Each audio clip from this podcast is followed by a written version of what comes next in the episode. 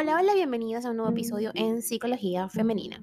Para quienes son nuevas por acá, mi nombre es Isneikar Blanco, soy psicólogo clínico y me especializo en la atención a mujeres, trabajando lo que es el empoderamiento, el crecimiento personal y la autogestión emocional. Y el día de hoy, lunes, inicio de semana, vengo a hablarles, o mejor dicho, a compartir con ustedes cinco claves para entrenar la flexibilidad mental.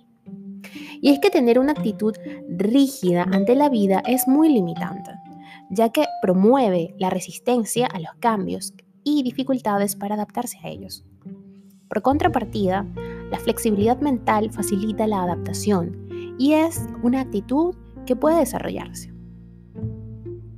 La flexibilidad mental tiene que ver con la capacidad del cerebro para adaptarse a situaciones inesperadas o cambiantes esta habilidad es muy útil cuando nuestro pensamiento o conducta habituales no responden adecuadamente a un nuevo contexto. De ahí la importancia de conocer algunas claves para entrenar la flexibilidad mental.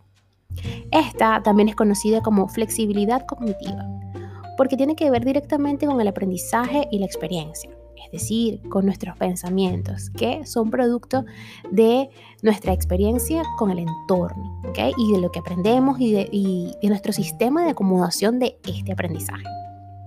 De igual forma, está asociada con la forma de relacionarnos con otros de una manera saludable. ¿Qué beneficios nos otorga la flexibilidad mental? Este trae consigo muchos beneficios y el más importante de ellos es la capacidad de adaptarnos rápidamente a los cambios, señores y señoritas que están por aquí escuchando.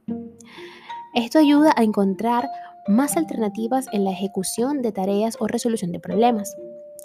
También permite desarrollar un mayor nivel de tolerancia frente a los aspectos de la vida con los que no se está plenamente de acuerdo.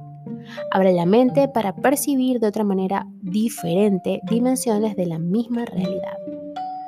Del mismo modo, motiva a entender los errores con mayor agudeza, ya que no se juzgan como una situación frustrante, sino como algo con el potencial de mejorarse en el ámbito de aprendizaje. Adicionalmente a ello, amplía la empatía con otros para que de esta forma poder llegar a acuerdos de mutuo beneficio. Estos procesos son cruciales para el buen desempeño, tanto en la escuela y el trabajo como en la vida en general. Esto se debe a que brindan la posibilidad de optimizar nuestros planes, formular metas y supervisar las acciones para corregirlas cuando sea necesario. Ahora, como les dije al inicio de este podcast, venía a compartir con ustedes cinco claves para entrenar la flexibilidad mental. La primera de ellas es aprender a observar. Una de las claves más importantes para entrenar la flexibilidad mental consiste en aprender a observar. Esta habilidad, como tantas otras, solo se adquiere ejercitándola y se fundamenta en la capacidad para reconocer los detalles constituye una gran herramienta de sensibilidad frente a todo lo que nos rodea, potenciando la facultad de análisis e identificación de los contextos.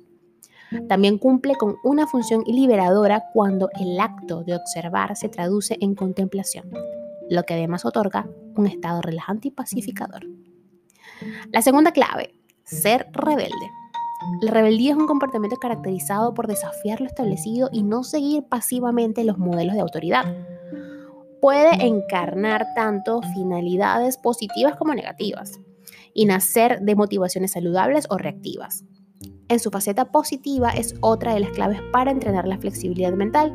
Y es que la rebeldía no se trata de ir en contra de todo, sino de abrir la puerta a lo nuevo o diferente, con el ánimo de romper con la monotonía e intentar nuevas realidades.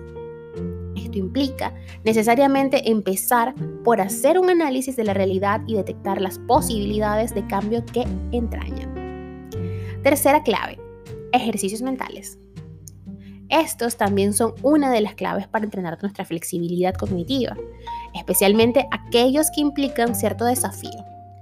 Estos plantean problemas o interrogantes que no tienen soluciones obvias y en el proceso de encontrar la solución o la respuesta se estimula la flexibilidad.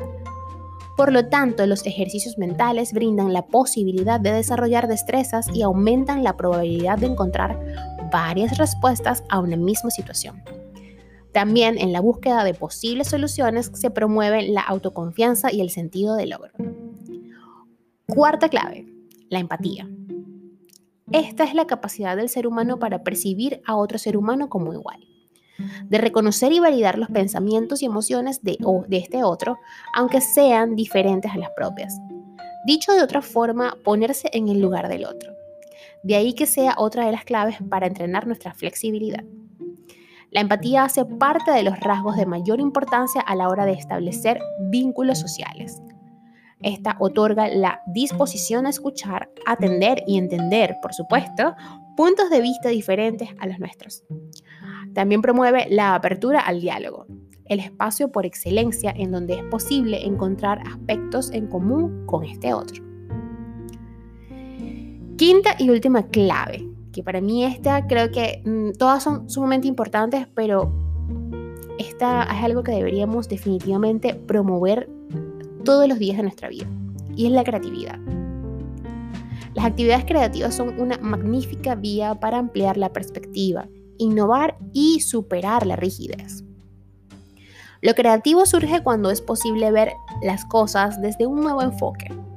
Por eso constituye una de las claves para entrenar la flexibilidad mental. La creatividad imprime un sello personal a lo que se hace que permite desplegar la originalidad implica idear diferentes formas para hacer lo mismo o diseñar nuevas soluciones a viejos problemas, lo cual resulta revitalizador y muy estimulante. La flexibilidad mental o cognitiva no es tanto una capacidad como una actitud.